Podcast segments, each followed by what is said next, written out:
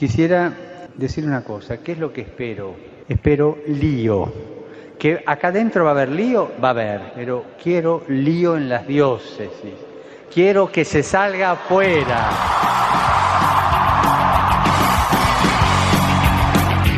Armando Lío, con Fran Juárez desde Murcia. No puedo pelear contra algo invisible. Muy buenas noches, queridos amigos de Radio María, seguidores de Armando Lío. Nos encontramos en este domingo primero de agosto para ofreceros este programa especial de Armando Lío unido a todos vosotros, como siempre, en estas ondas de Radio María.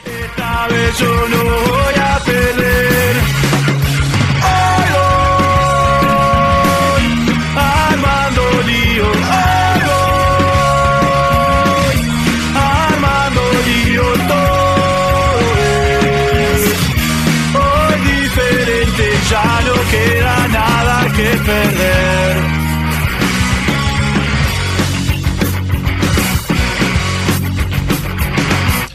Ya sabéis que aquí en este lado del mundo, en esta península ibérica, nos encontramos en pleno verano. Vacaciones para muchos, descanso para otros y para todos vosotros, queridos amigos de Radio María Panamá, Paraguay Guatemala, os encontréis inmersos en pleno curso escolar. Por eso queremos proponeros en este programa especial una conferencia con la que nos hemos topado en Internet que creo que es muy importante para todos poder escuchar y así desarrollar el siguiente programa del domingo que ya estamos preparando. El obispo de San Sebastián, Monseñor José Ignacio Monilla, durante la pandemia del verano pasado, a unos jóvenes les hablaba precisamente sobre el amor. El amor que parte muchas veces de una premisa, digamos, errónea, por lo menos como la entendemos hoy en día. Y es que eh, lo hemos reducido tanto, tanto, tanto, que hemos olvidado cuál es el verdadero significado de esta palabra. Muchas veces hemos hablado del amor en Armando Lío, pero nunca como nos habla Monseñor José Ignacio Monilla. Os dejamos con esta conferencia del sentimentalismo al amor y os invitamos también a que compartáis con todos nosotros vuestras impresiones a través de nuestras redes sociales.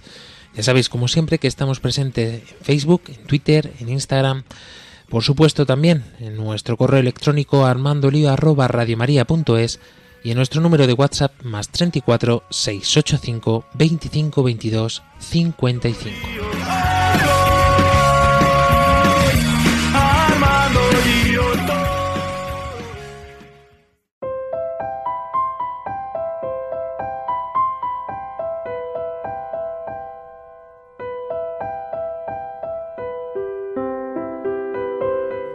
Nos disponemos pues a abrir el oído poniéndonos en las manos de la Virgen.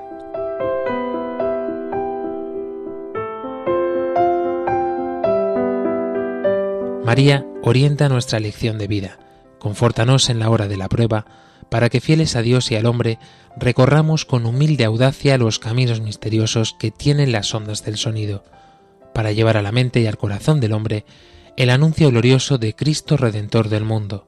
María, estrella de la evangelización, camina con nosotros, guía a Radio María y sé su protectora. Amén.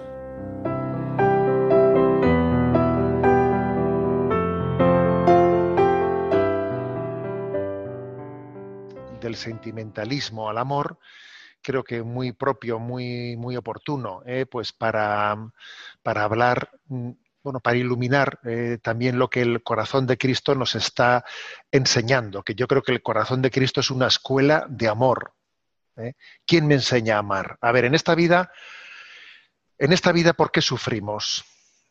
Que no nos quepa la menor duda. En esta vida se sufre porque no se sabe amar como el corazón de Cristo ama. Ese es el mayor sufrimiento. Yo sufro porque me pasan cosas. Bueno, un momento, un momento. No porque te pasan cosas, sino porque en esas cosas que te pasan eh, no sabes amar. Ese es, el origen de nuestro sufrimiento. No saber amar o no poder amar ¿eh? como, como ama Jesús. ¿eh? Luego, luego esta charla del sentimentalismo al amor, yo creo que eh, por menos, igual no sé si en el desarrollo, pero en el título es muy importante. ¿eh? Es muy importante porque es, que, es que tenemos que caer en cuenta hacer un diagnóstico de dónde está el problema, en nuestra incapacidad de amar y entender que, necesitamos quien nos enseñe cómo, cómo amar y miramos el corazón de Cristo. Bueno, lo primero, un tema de diagnóstico. Os voy a decir que yo cuando mi primer eh, año del seminario, claro, yo llegué al seminario pues con 17, 18 añitos, con el COU recién terminado, y una de las sorpresas que me llevé ¿no? al comenzar los estudios de filosofía en el seminario fue que, bueno, yo siempre había pensado que el problema principal frente al que se eh, enfrentaba el cristianismo, el sentido religioso de la vida, era el problema de que esta, esta cultura pues tiene un exceso de racionalismo. Y lo que hace falta es menos racionalismo, menos racionalismo y más eh, eh, sentimiento, más, más fe, ¿eh? fe ligada al sentimiento. Yo tenía esa, tenía, ¿no? esa percepción que creo que, muchas personas con buena voluntad también la pueden, la pueden percibir así, diciendo, a ver, para poder tener fe, la, la clave está en, educar, o sea, sobre todo en tener más afecto, más sentimiento. Y el enemigo de la fe es el racionalismo. Entonces, bueno, me di cuenta enseguida, ¿no? Cuando comencé mis estudios, que eso no es verdad, ¿eh? que eso no es verdad. O sea, el enemigo de la fe no es eh, la razón. Es más, allí donde hay crisis de fe, suele haber también crisis de razón. Cuando eh, pues, en esta Europa desnortada o en este Occidente desnortado se intenta descarrilar la asignatura de religión, no suele ser únicamente la asignatura de religión la que es descarrilada, sino que al mismo tiempo también se intenta descarrilar la filosofía, la metafísica. ¿eh? O sea, se intenta, bueno, pues eh, que decir que, el pensamiento, la razón, la, eh, la, pregunta por, por, las grandes cuestiones humanas no, no, tienen lugar. No tienen lugar no solo la teología, ojo, tampoco la filosofía. Entonces, esto es, esto es muy importante, o sea, eh, el cristianismo siempre ha sido amigo de la razón. En, la en, la tradición cristiana, la filosofía y la teología eh, han sido como dos alas, dos alas de un pájaro que, que, vuela, ¿no? La razón y la fe son las dos alas, eso lo dice Fides Erracio, la famosa encíclica de San Juan Pablo II, ¿no? Fides Erracio, la razón y la fe son las dos alas de un ave que vuela. ¿eh? Bueno, entonces eh, decir que decir que, que, no es verdad, ¿no? Que tengamos un exceso de racionalismo. Sí, eh, existe una falta de razón. y entonces en, ese, en, esa deficiencia de razón, nuestra cultura, ¿por qué, está, por está, se caracteriza? Bueno, eh, ¿cuál es el valor supremo? Bueno, pues el, la ciencia, la ciencia, ojo, no, no la filosofía, ¿eh? Eh, la ciencia, eh, pues el tecnocentrismo, la técnica hoy en día, ¿no? La tecnología, eso, eso es lo incuestionable, ese es el valor incuestionable. Y entonces, para intentar compensar, porque hacer de la ciencia, hacer de la tecnología, ¿no? El valor supremo, pues eso, claro, eso deja, deja muy vacío, ¿no? Muy vacío al hombre. ¿Eh? Es una especie de transhumanismo, le deja muy vacío al hombre. ¿Cómo se intenta compensar eso en nuestra cultura? Pues con una especie de emotivismo, sentimentalismo, ¿eh? a falta de razón, a falta de filosofía, a falta de preguntarse por las grandes verdades, a falta de creer en que existe una verdad objetiva que el hombre puede conocer, entonces ¿qué hacemos? Pues intentar, pues eso, compensar por una parte, ¿no? Ciencia, tecnología y por otra parte sentimentalismo y emotivismo. ¿eh? Es, es, un planteamiento, como veis, muy, muy desequilibrado, muy desequilibrado. Pero creo que es lo que caracteriza nuestra. ¿eh? En vez de. Nosotros decimos, ¿no? Que una visión equilibrada del hombre es la que tiene dos alas, fe y razón. Sin embargo, digamos, la cultura actual tiene dos alas, que son cientifismo, tecnocentrismo y por otra parte emotivismo, sentimentalismo. Esas son las dos alas. Es curioso. ¿eh? Eh, yo creo que este, eh, hacer el retrato de cómo es nuestra sociedad creo que es importante. Entonces, mm, pues sabéis que hay tres trascendentales, ¿no? que dentro de los cuales se, se define la, la, realidad, ¿no? Pues que son verum bonum pulcrum, ¿no? La verdad, la bondad y la belleza. Mm, verdad, bondad y belleza son como los tres trascendentales, ¿no? Los tres, digamos, eh, los tres parámetros, las tres coordenadas, las tres coordenadas en las que está toda la existencia, ¿no? Verdad, bondad y belleza. Pero fijaros, ¿eh? Eh, la, paradoja es que frente a la verdad se impone el relativismo. ¿eh? Frente a la bondad, frente a la bondad, lo que se impone es el emotivismo, el emotivismo, el sentimentalismo. Y frente a la belleza, lo que se impone, pues es pues la corrupción y el, y el culto al feísmo, porque es curioso ¿eh? que hoy en día lo que, lo, que, lo que está de moda es el culto al feísmo. ¿eh? Ayer mismo estuve, estuve visitando uno, eh, pues un polideportivo, así de, un colegio de la iglesia, y me explican pues cómo han entrado por la noche, han entrado, esto ha sido hace dos o tres días, han entrado por la noche al polideportivo pues un grupo de esos que, cogen eh, pintura y han, han, pintado por dentro todo, todo el polideportivo, vamos, eh, con unas pinturas absolutamente horrorosas, diciendo, pero ¿cómo puede haber alguien que se dedique eh, mm, pues a ensuciarlo todo, a pintarlo todo? es un culto al feísmo, o sea, no, no, no existe, bueno, primero es una falta de respeto entrar en la propiedad ajena y hacer eso, ¿verdad? Pero encima a ver, porque si fueses, si fueses un Velázquez, pero, pero encima estás haciendo algo que, es, bueno, este es, un diagnóstico un diagnóstico en el que tenemos que darnos cuenta de que, eh, de que el relativismo va en contra de, ese trascendental que es la verdad, el emotivismo, ¿eh? el emotivismo, el sentimentalismo, en el fondo va en contra de la bondad del amor, ahora vamos a explicar esto, y ese, culto al feísmo va en contra de la belleza, de la belleza.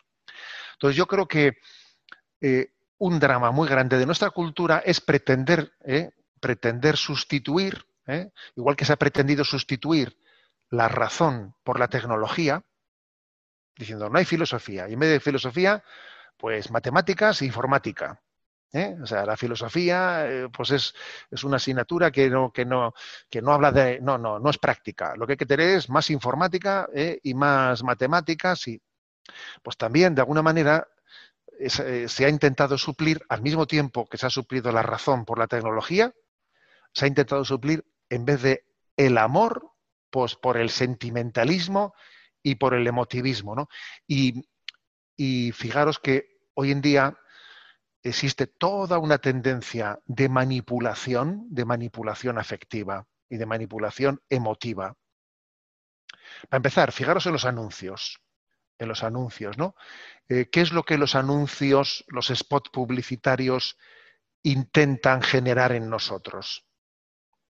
Un discernimiento, un discernimiento de si yo eh, necesito pues este producto, si este producto es necesario para mí, si las prestaciones que ofrece se adecúan a lo que yo necesito, si el precio es razonable y tal. No, no, no, no. Así no se suelen plantear los spots publicitarios, ¿no? Los spots publicitarios se plantean eh, más bien generando en mí una serie de emociones, una serie de emociones, de manera que tú te mereces este, tú, tú, te lo mereces, tú no sé qué. Mm, bueno, es, es o, te ves conduciendo eh, pues un, un, deportivo y, al lado tuyo pues con la Claudia Sifler o, yo qué sé, ¿no? O sea, es decir, suscitando suscitando, manipulando una serie de emociones, de emociones para que no pienses, sino para que sientas.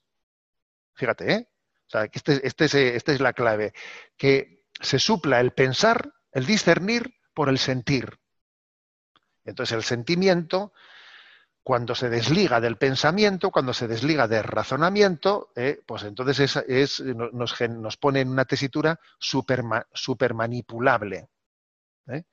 Y lo gordo del asunto es que nuestra cultura, nuestra cultura suele confundir hacer caso a tu sentimiento, a tu sentimiento con eh, ser auténtico. Es que tú tienes que ser auténtico. Entonces, ¿en qué consiste ser auténtico? Ser auténtico es dejarte, oye, dejarte, no negarte tus sentimientos, eso que tú sientes, esos impulsos tuyos, pues no te los niegues. ¿eh? Tienes que ser auténtico con tus sentimientos.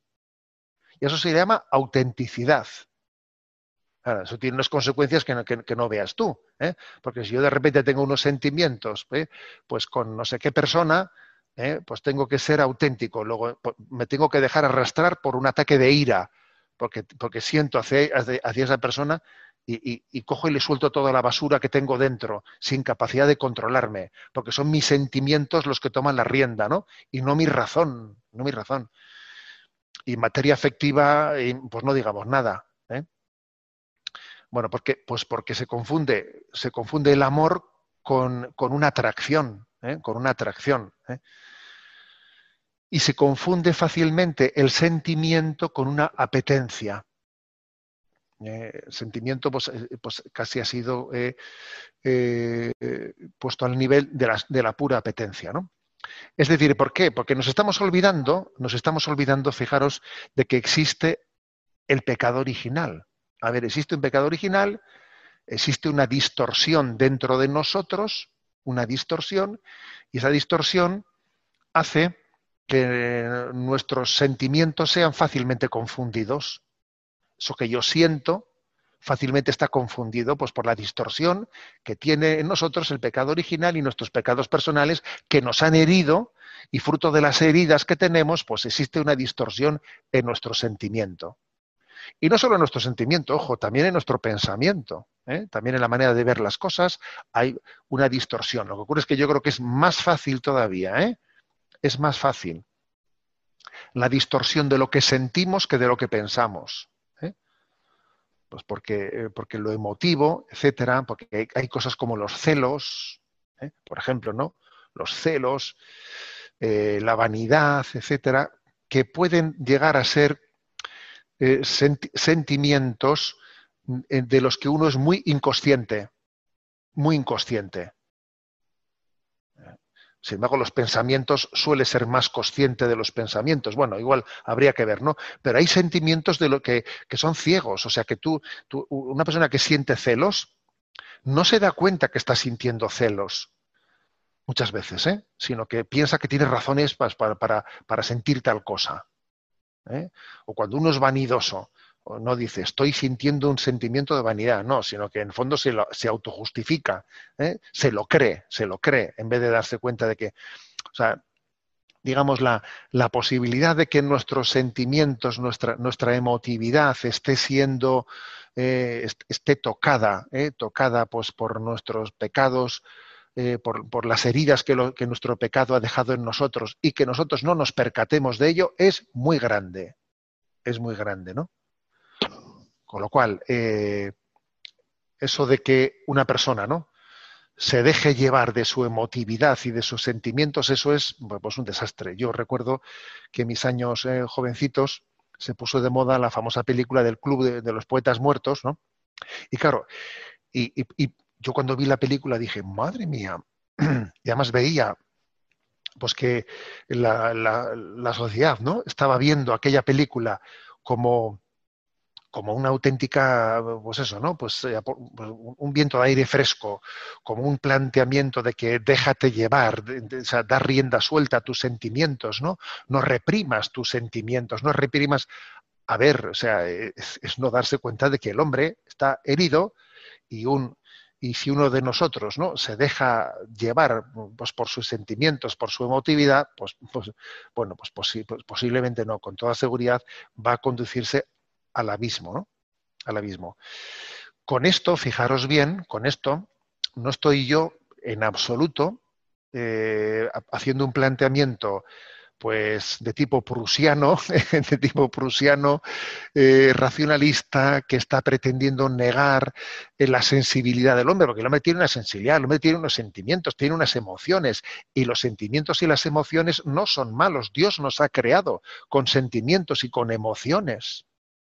Dios nos ha creado con sentimientos y emociones. Y una persona que no tenga emotividad, que no tenga sentimiento, a ver, pues va a tener un problema muy serio en la vida, de empatía, de capacidad de, relación con los demás. Va a ser alguien de cartón piedra, ¿eh? como se dice, ¿no? y, obviamente, o sea, la emotividad eh, es, es, muy importante, pero claro, es, es necesario eh, discernir, purificar y educar. Claro, eh, la emotividad, o sea, discernirla, purificarla, iluminar y educar no, entender que, sin una purificación, que sin una educación, que sin una, eh, pues, pues, podamos eh, dejarnos llevar y conducir sin más, ¿no? Por nuestros sentimientos, ¿no? Bueno. Entonces creo que el bucle, ¿eh? aquí hay un bucle, ¿no? De mis sentimientos, ¿no? Que por cierto, esto tampoco es nuevo, ¿eh? porque si leéis las obras de Santa Teresa de Jesús, fíjate tú, en el siglo XVI, ella habla a sus carmelitas y les, les previene frente a la tentación de la melancolía. ¿Eh? Fijaros bien, o sea, ella dice, cuidado con, eh, con esas melancolías y tal, ¿no? Que me sentimientos melancólicos, tristones, de venir abajo. O sea, ella previene a sus hijas, ¿no? De, de, la melancolía que fácilmente se deja arrastrar. O sea, ¿qué quiere decir esto? Que no estamos hablando de nada, nada nuevo, ¿eh? pero es verdad que quizás nuestra, nuestra cultura, bueno, pues igual se caracteriza de una, de una forma especial, no por esa manipulación emotivo-afectiva. ¿eh? Y hay un bucle, un bucle que genera heridas. ¿eh? Por cierto, que yo, yo, mm, me habéis escuchado en más de una ocasión que yo creo que hay como tres grandes heridas en nuestra, en nuestra cultura actual, ¿no? Tres grandes heridas afectivas, que son el narcisismo, que son el pansexualismo y que son la desconfianza. Esas tres heridas, esas tres heridas están generadas ¿eh? También en buena parte ¿eh? pues por esa visión mm, deformada del emotivismo y solamente el amor las puede sanar. A ver, ¿cómo, ¿qué es el narcisismo? El narcisismo pues, es un bucle melancólico de yo, yo, yo, yo, yo, yo. ¿eh? Ese es el narcisismo. Y, del narcisismo no se sale más que con, un, con, un, eh, con el amor, con el don del amor capaz de llevarte al olvido de ti mismo. Solamente el amor, que es capaz de entregar la vida en el olvido de uno mismo, es capaz de sacarle a uno del bucle melancólico que es el narcisismo. ¿Eh? Es, que no, es que no existe otra, otra posibilidad. Y eso con, respecto a la primera herida, al narcisismo. Con respecto a la segunda, al pansexualismo, o sea, es decir, al desorden en la vida sexual, ¿no? A, entender, o sea, a vivir de manera de que, de que, el sexo lo es todo y desordena toda nuestra vida y se acaba convirtiendo en una esclavitud, ¿no? En una esclavitud de que el hombre se mueve por, por, placer, por, por, buscar placer y, y, no hay otra, no hay otra ley en su vida, ¿no? Que es lo que Freud también decía, ¿eh? A ver, frente, frente a esa, esa visión que, que, uno ve pues, pues, muchas vidas y parece, y parece que Freud tenía razón, ¿no? Porque parece que cuántas, cuántas, eh, cuantísimos millones de personas están enganchadas a la pornografía y, y bueno, y parece como que la búsqueda del placer ¿eh? es, es lo, lo, único que es capaz de mover sus vidas, ¿no? Bueno, pues frente a eso, solamente el amor es capaz de integrar es capaz de integrar la sexualidad, la sexualidad en nuestra personalidad, ¿eh? de manera que esté integrada al servicio de nuestra vocación, de nuestra vocación, no que se convierta ¿no? en una especie de esclavitud ante la cual tenemos que rendir, ¿eh? rendir nuestra vida, ¿no? O sea, solamente el amor es capaz de, es capaz de integrar ¿eh? en la virtud de la castidad la sexualidad en la persona humana. Si no se convierte eso, pues eso, un auténtico lastre en la vida. Y, por último, la tercera, ¿no? He dicho narcisismo, he dicho pansexualismo, la tercera herida es la desconfianza. Esa herida de la desconfianza que caracteriza mucho nuestra cultura, en la que nadie se fía de nadie, o sea, en el fondo cada uno tenemos, tiene la sensación de que cada uno va a lo suyo, cada uno va a lo suyo, no te fías de nadie, pues porque todo el mundo te la ha jugado, eh, tienes esa sensación de que todo el mundo funciona por interés, todo el mundo funciona por interés, no me fío, no me fío de nadie, entonces me desvinculo, me desvinculo de todo el mundo, me voy cerrando en mi, eh, pues en mi pequeño, ¿no? En mi pequeño bucle, me voy cerrando y no me fío de nadie. La única manera de romper, de romper ese, ese circuito cerrado, de, del que no se fía de nadie y se encierra en sí mismo, pues sin duda alguna es amando a los demás, porque cuando alguien ama a los demás, se fía de ellos, les da una oportunidad. La, desconfianza en el fondo encierra, pues eso, sentimientos, sentimientos de, eh, en el que, estamos juzgando a todos los demás, pensando que todos, o sea, no amando a los demás. ¿no? En definitiva, solo el amor del corazón de Cristo es capaz de sanarnos de esas tres grandes heridas afectivas, el narcisismo, el yo-yo, que le llamo yo, ¿no? Eh, la esclavitud del pansexualismo, o sea, la precisamente la virtud de la castidad es aquella en la que el amor es el que, eh, el que lo integra todo. Y en tercer lugar, el acto de confianza, el acto de confianza en los demás.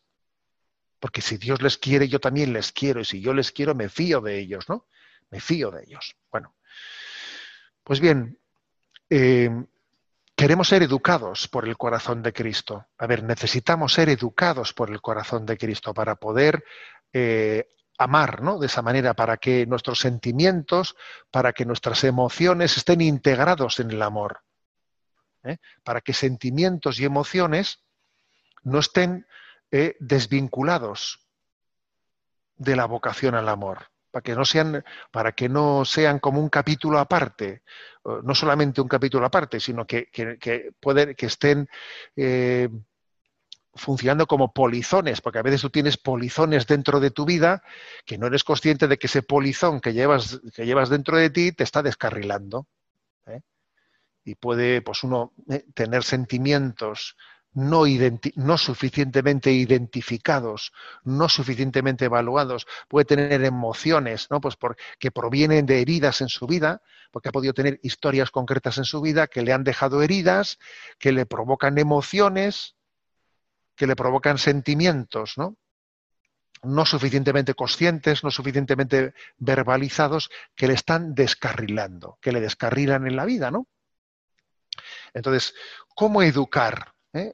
Cómo educar eh, los sentimientos, las emociones, la emotividad, cómo educarla, ¿no? Bueno, cinco claves os voy a dar, ¿eh? cinco claves de esta educación del corazón. Porque he dicho que el corazón de Cristo, pues es el gran educador, ¿no? Cinco claves en esta educación. Primero, la educación en el equilibrio afectivo, ¿no? Eh, que solamente puede alcanzarse por la experiencia de ser amado incondicionalmente.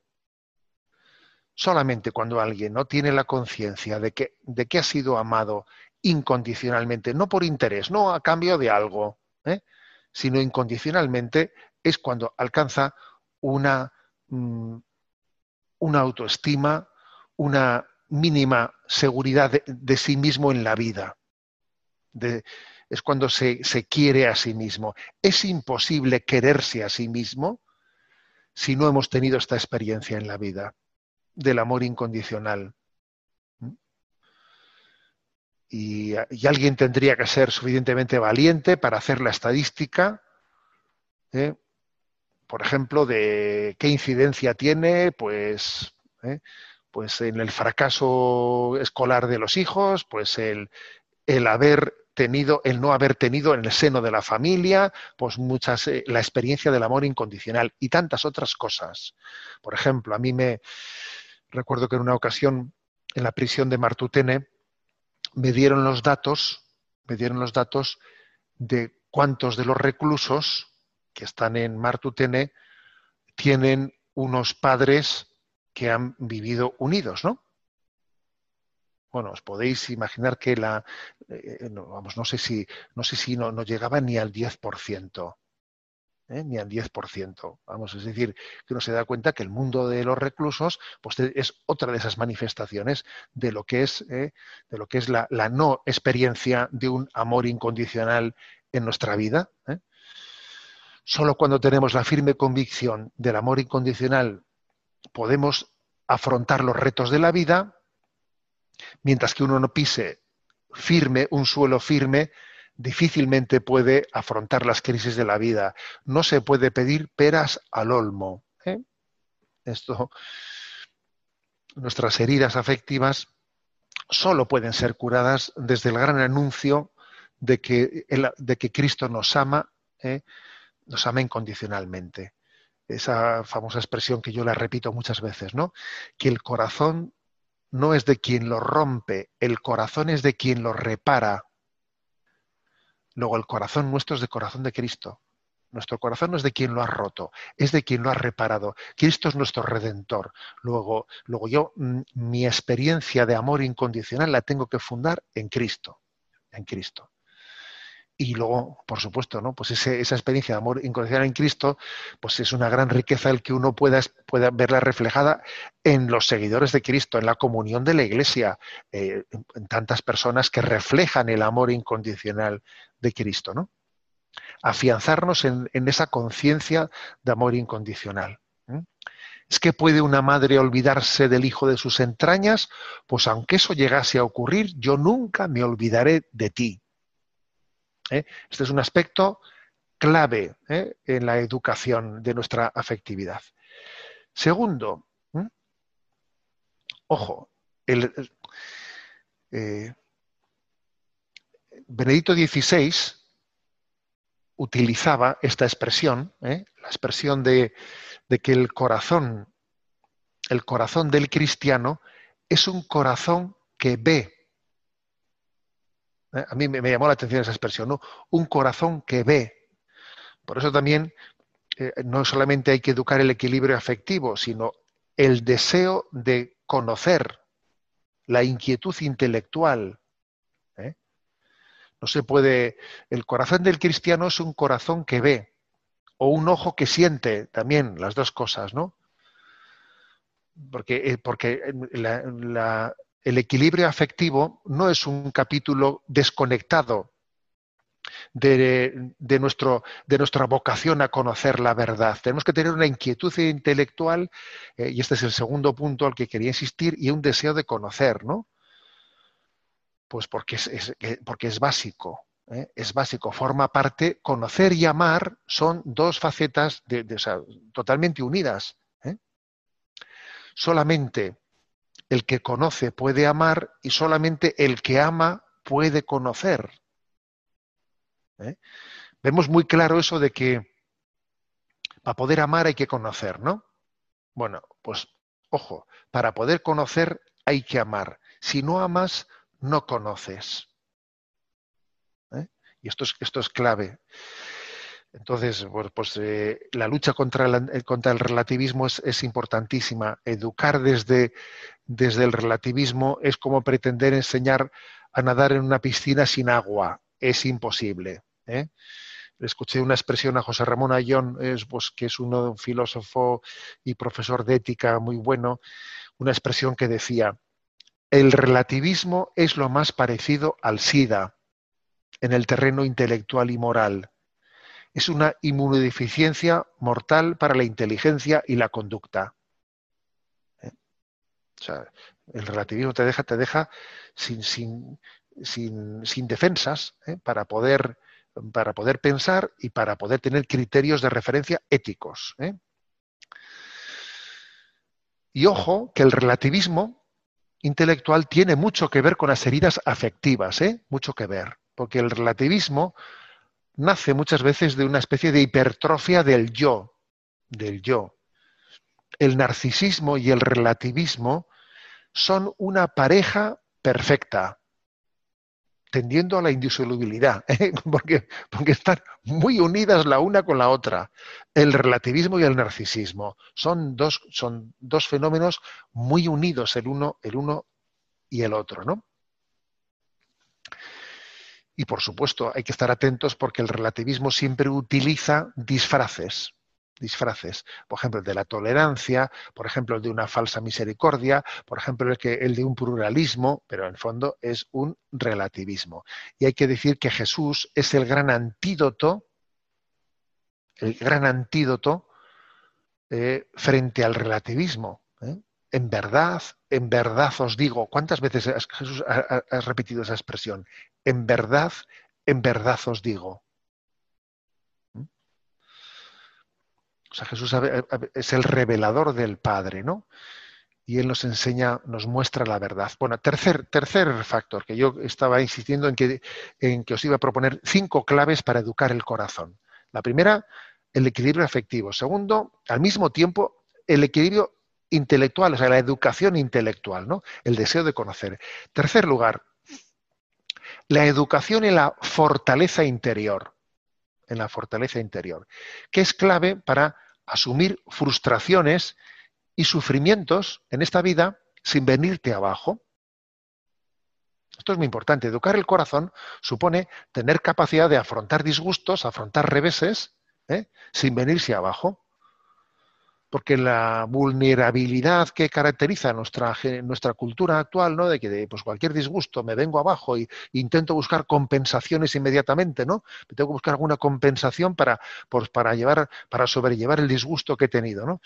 Y me busco tubos de escape, ¿no? Para buscar compensaciones. Es un peligro, ¿no? En esta vida las metas, las metas que merecen la pena, no se alcanzan de manera inmediata y menos sin abrazar muchas cruces.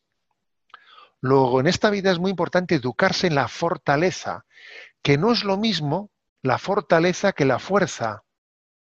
No es lo mismo. ¿eh?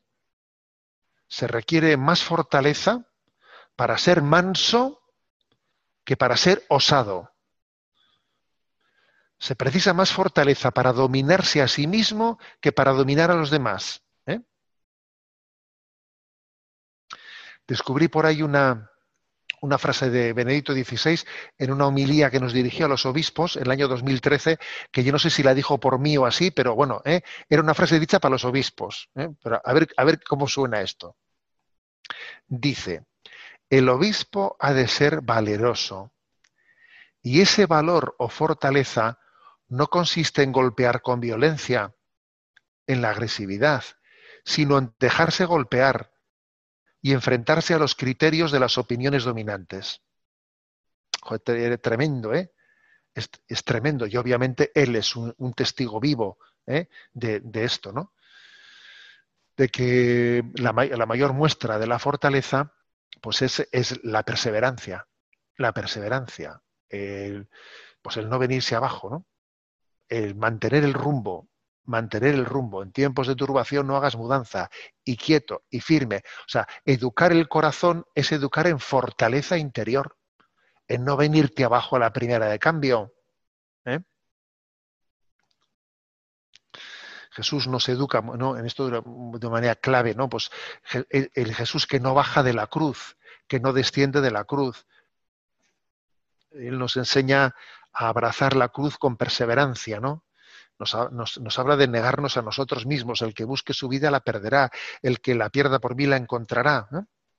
Y no olvidemos que la fortaleza es uno de los grandes dones del Espíritu Santo. En cuarto lugar, primero he dicho, eh, pues eh, la educación en el equilibrio afectivo. Segundo he dicho, eh, la educación en, el, en la inquietud intelectual, en conocer la verdad. Tercero, he dicho, la educación de la fortaleza interior. Cuarto, eh, la educación de la libertad, de la libertad, ¿no? En una libertad anclada en la verdad, ¿no? O dicho de otra manera, de otra manera, ¿no? El equilibrio entre libertad y disciplina. Educar nuestro corazón tiene que tener un equilibrio entre libertad y disciplina, ¿no? Porque nuestra cultura tiene una tremenda crisis, el sentido de la autoridad tiene una tremenda crisis, ¿no? Ha sido una cultura la nuestra, pues que ha matado la figura del padre o la figura de la autoridad, y entonces, bueno, pues eh, ha, proclamado una especie de libertad, libertinaje, eh, libertinaje autorreferencial, ¿no? Que se dice, ¿no?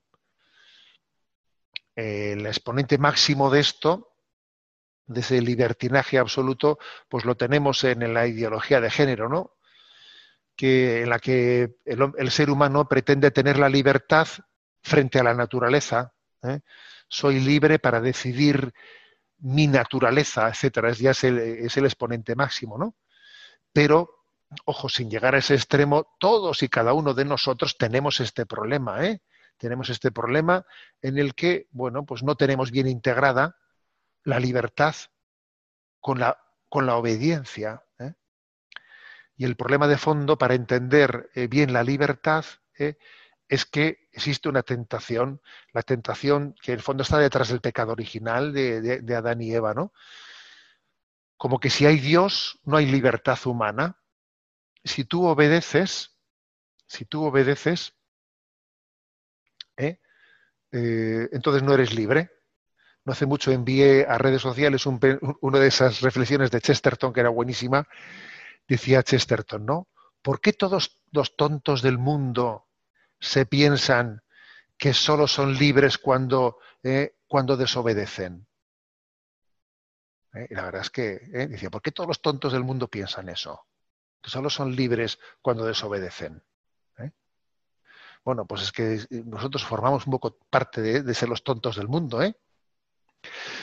El, pensamiento cristiano afirma exactamente lo contrario, que si no hay Dios, no hay hombre. El pecado original era, es que si está Dios, entonces tú, tú no eres libre, no eres libre. ¿eh? Bueno, pues eh, ¿no? dice en su novela de los demonios lo contrario, es que si no hay Dios, no hay hombre. ¿eh? Solo Dios hace posible la libertad humana. Y a nosotros nos han metido un gol. Y el gol que nos han metido es que si tú obedeces a Dios, entonces no eres libre. ¿Eh? Y viene Chesterton y dice eso, ¿por qué todos los tontos del mundo piensan ¿eh? que solo son libres cuando desobedecen? ¿no? Bueno, la libertad que tenemos es una participación de la libertad de Dios. ¿eh? Y la libertad, o sea, y la ley de Dios no es una merma de nuestra libertad, como Adán y Eva se pensaron, sino es una ayuda para liberar nuestra libertad esclava. La ley de Dios viene en rescate de mi libertad. ¿Pues eso se nos metiese en la cabeza? ¿Eh? Supone esto sanar ¿no? nuestro concepto de libertad, que libertad no es hacer una cosa o su contraria. No, eso no es eso, eso es otra cosa, eso es libre albedrío. Sino, como decía San Agustín, libertad es nuestra capacidad para determinarnos para el bien. Bueno, así entenderemos así entendemos sencillamente pues el evangelio y entendemos a María cuando dice he aquí la esclava del Señor y lo dice la persona más libre que ha existido en toda la historia de la humanidad, ¿no? La persona más libre que ha existido es María. Y dice, aquí está la esclava del Señor, ¿no? Pasa que nosotros vivimos una paradoja, una paradoja entre libertad y obediencia. Tenemos un lío, pero ojo, el lío lo tienes tú, lo tengo yo. Está dentro de nosotros, pero no está en Dios, no, no está en la realidad, está en la distorsión que nosotros tenemos, que supone educar un corazón. Educar el corazón para que esa distorsión que tú vives, veas que esa distorsión está en el pecado, que te hace percibir las cosas de manera eh, deformada, pero que no, no existe en sí mismo, ¿no? Solo por la gracia de Dios por la gracia del Espíritu Santo, se resuelve el conflicto entre libertad y obediencia.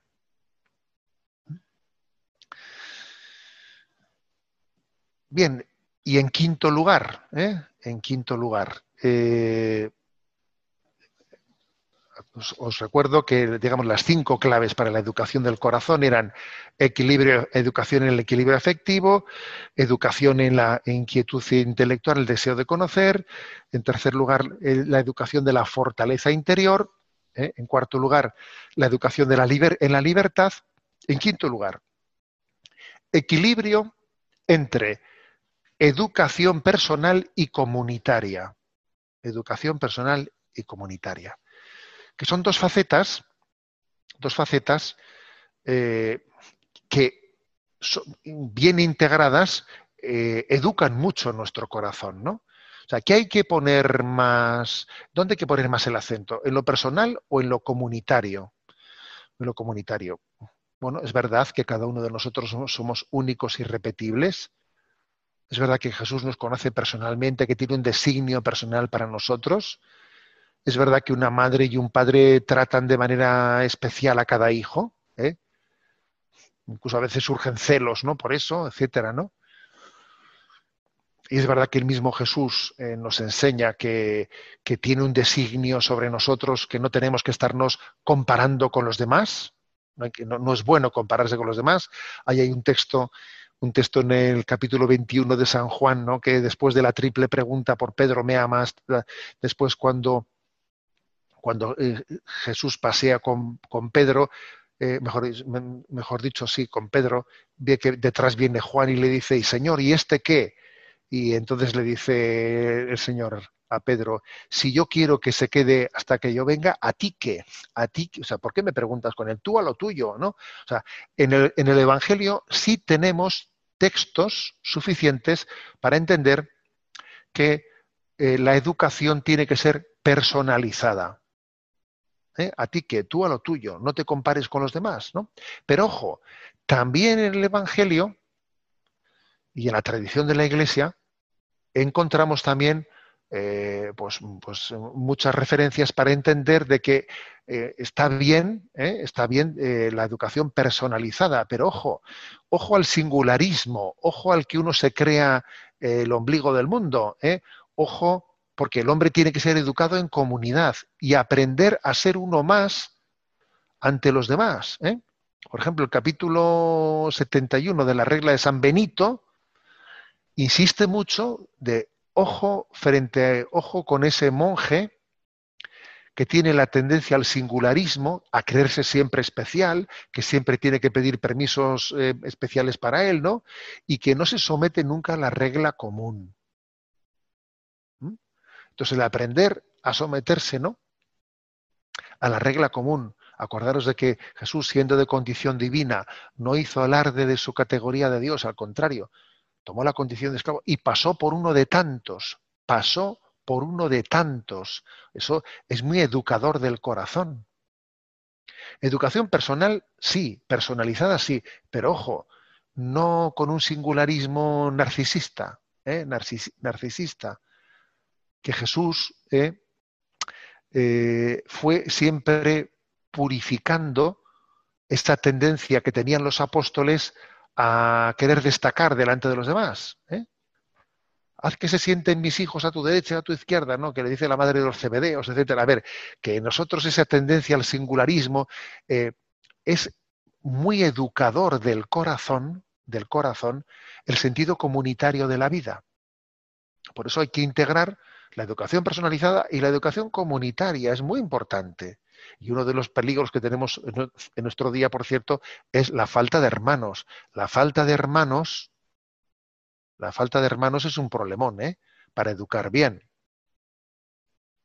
Bueno, Jesús se puso incluso, ¿eh? se puso en la fila en el río Jordán, se mezcló en la fila entre los pecadores, ¿no? Apareciendo como, como uno más entre todos nosotros. Entonces, bueno, pues es una, eh, es toda una referencia a cómo también el sentido comunitario, comunitario es, educador de nuestro corazón.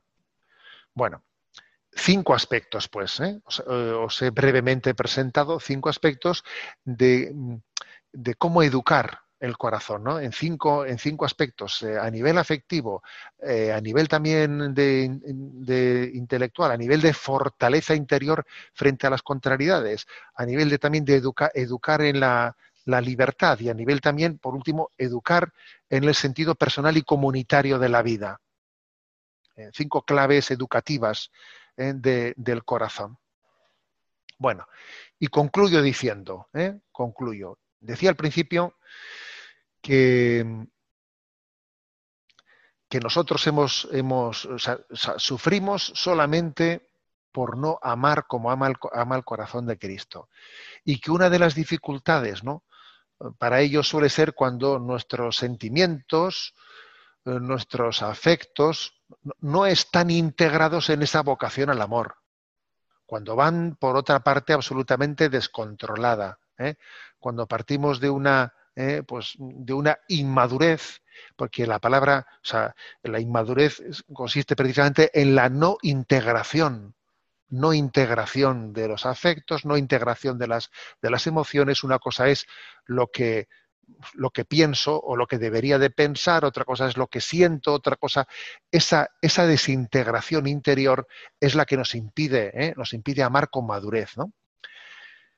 Y entonces, pues es importantísimo recurrir al corazón de Jesús como sanador, al corazón de Cristo como sanador, ¿no?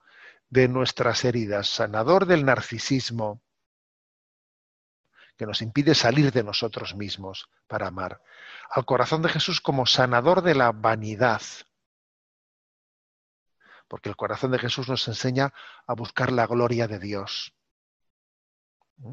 Solo el corazón de Jesús te puede sanar en tu narcisismo, porque te da el don de amar olvidándote de ti mismo. Solo el corazón de Jesús te puede sanar en tu vanidad, porque te, enseña a vivir en presencia de Dios, de buscar la gloria de Dios. Solo el corazón de Jesús te puede enseñar a sanar los celos. ¿Sabes por qué? Porque el corazón de Jesús ama al otro como te ama a ti. Luego esa competitividad absurda que tú sientes entre tú y la otra persona es absurda. Y el corazón de Jesús es el que te tiene que demostrar que los celos, las envidias son absurdas, porque Él ama a esa persona como te ama a ti. Solo el corazón de Jesús puede sanar tu impulsividad, porque Él es manso. ¿eh? Y te repite a ti también, ¿eh? pues el que esté sin pecado que le tire la primera piedra. Solo el corazón de Jesús es capaz de, sanar tu ira, pues porque es paciente y misericordioso. Solo el corazón de Jesús es capaz de sanar tu lujuria, porque es humilde y casto. ¿eh? Solo el corazón de Jesús es capaz de sanar tu pereza o nuestra indolencia, ¿no? Nuestra pereza, nuestra indolencia, pues porque es un corazón que sufre, que siente, es un corazón, es un corazón que estaba, que sufría porque veía las multitudes como ovejas sin pastor y entonces eh, está ardiendo de celo y te sacude tu pereza y tu indolencia, ¿no? Solo el corazón de Jesús es capaz de sanar tu desconfianza pues porque está apostando por ti, está apostando por mí, se está arriesgando a apostar por nosotros, ¿no? A darnos una oportunidad y eso te enseña a vencer tu, desconfianza. Solo el corazón de Jesús, en el fondo, nos enseña a amar a fondo perdido, ¿eh? amar a fondo perdido. Y creo que, es, que es la gran respuesta, es la gran respuesta frente a ese timo de la estampita, ¿eh? timo de la estampita, que en nuestra, en nuestra cultura se podría resumir por lo siguiente, sustituir amor por sentimentalismo. Ese es el timo de la estampita. ¿Eh? Yo creo que sería una buena definición de lo que está pasando hoy en día, ¿no? Hay gente que, que, que piensa, ¿no? Que es muy amorosa, ¿eh? muy, muy amorosa. Pero a ver, es que eso eh, es confundir amor con sentimentalismo, con emotivismo, ¿eh? con emotivismo. Y ese es el timo de la estampita. ¿eh? Cualquier parecido es pura coincidencia entre una cosa y otra. Entonces, bueno, creo que solamente el corazón de Cristo es el capaz de, de desvelar ese timo y de purificar nuestros sentimientos, emociones para integrarlos en la vocación al amor. ¿eh? Lo dejo aquí y bueno, me encomiendo mucho, mucho, mucho a vuestras oraciones, que ya sabéis que un obispo, pues eso, siempre tiene montones de, ¿eh? de, bueno, pues de tantos retos y tantas cosas que os pido que, que lo encomendéis. Y os doy la bendición. La bendición de Dios Todopoderoso, Padre, Hijo y Espíritu Santo descienda sobre vosotros. Bueno, como decimos en Radio María, alabado sea Jesucristo.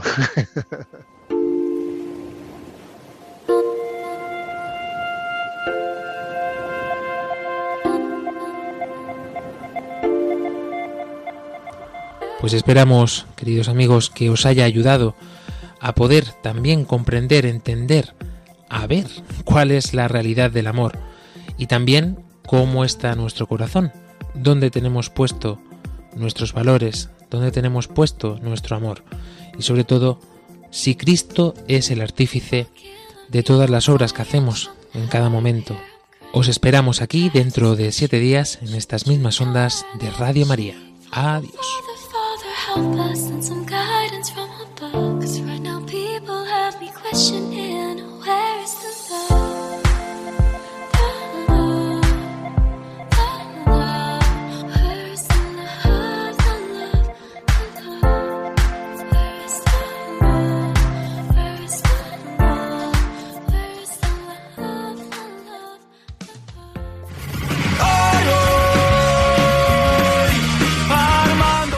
Armando Lío, con Fran Juárez desde Murcia.